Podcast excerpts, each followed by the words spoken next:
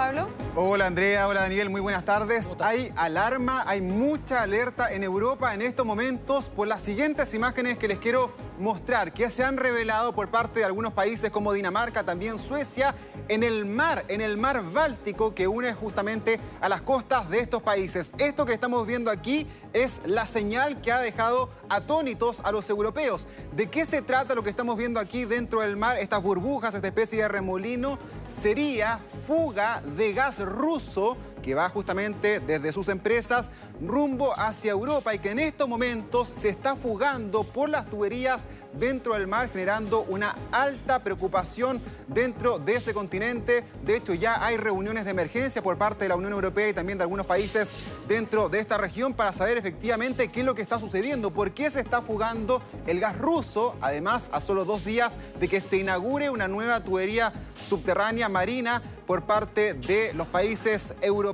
Lo que han dicho algunas naciones de Europa es que podría ser este un acto de sabotaje por parte de Rusia en medio del conflicto con Ucrania. Ya lo decía Andrea, Andrea, los precios del gas, del petróleo se han ido elevando debido a este conflicto armado y por lo tanto sacarle el gas todavía que se está transportando hacia Europa también podría generar un nuevo descalabro para ese continente. Los rusos han dicho que ellos no tienen nada que ver con esto, de que no es un sabotaje por parte de su país, de hecho que está otra nación probablemente saboteando sus propias tuberías. Pero recién Suecia las Fuerzas Armadas han revelado una nueva información. Han dicho que ellos sintieron explosiones aquí en el mar minutos antes de que, de que finalmente se constituyera esta fuga de gas en el mar Báltico. Tenemos una gráfica, un mapa para también posicionar lo que está ocurriendo ahí en ese continente. Desde Rusia hay en estos momentos dos grandes canales que estamos viendo aquí en color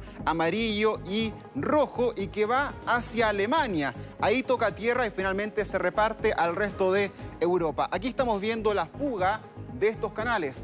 La línea amarilla es la Nord Stream 1, que es la tubería que pasa desde Rusia con el gas hacia Europa, mientras que la línea roja es el Nord Stream 2, que es la nueva tubería que todavía no ha comenzado a funcionar y que ha generado polémica también en medio de este conflicto armado. Aquí están las fugas de este gas en el mar frente a las costas de Suecia, frente a las costas de Dinamarca, generando entonces esta tensión, esta alarma, porque no se sabe si esto podría ser peligroso. Ya de hecho estos países que están acá han liberado el espacio aéreo para que ante una explosión, alguna situación mucho mayor, finalmente no perjudique a las aeronaves de estas naciones.